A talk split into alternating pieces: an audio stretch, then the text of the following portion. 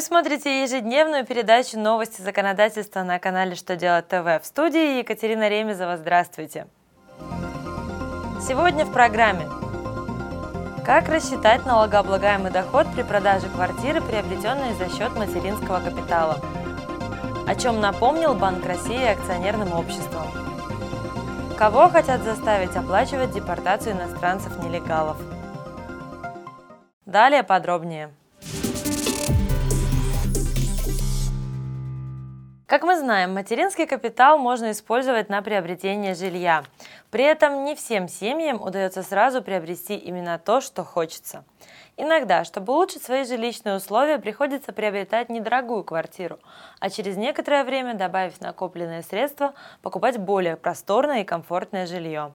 Минфин разъяснил, что если налогоплательщик получил доход от реализации квартиры, которой он владел менее трех лет, он может уменьшить доход, облагаемый НДФЛ, на сумму имущественного налогового вычета в размере 1 миллиона рублей или на сумму расходов, которые связаны с покупкой этой недвижимости.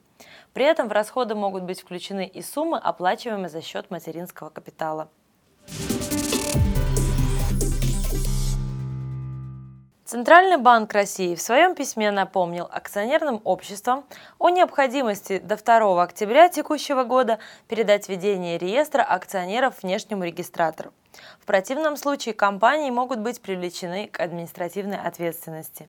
Напомним, что указанная обязанность была введена федеральным законом от 2 июля 2013 года под номером 142 ФЗ.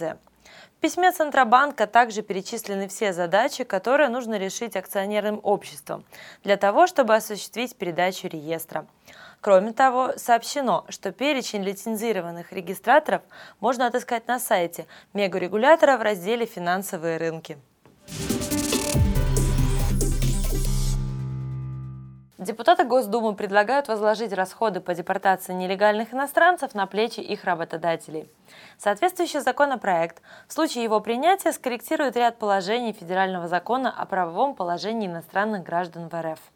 Таким способом предполагается уменьшить налоговую нагрузку на налогоплательщиков и одновременно повысить ответственность тех работодателей, которые нарушают миграционное законодательство.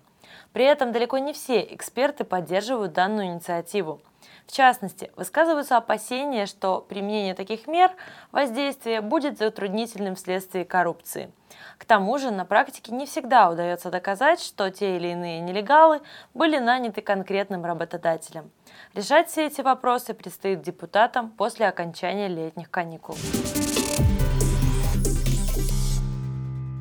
На этом все новости на сегодня. Смотрите нас на канале Что делать ТВ и до новых встреч!